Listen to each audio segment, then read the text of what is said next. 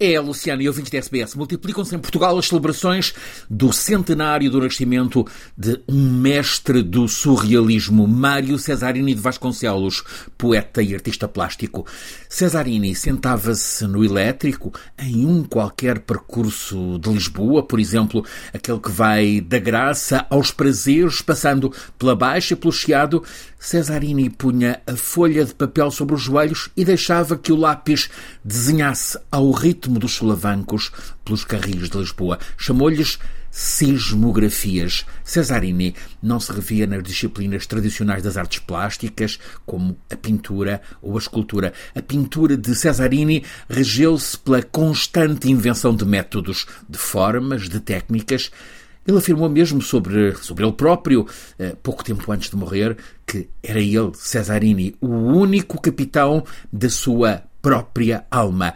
Comecei por focar Cesarini, artista plástico, mas ele também é o extraordinário poeta de, por exemplo, o Manual de Prestidigitação, publicado em 1956, e da Pena Capital, no ano seguinte, 57.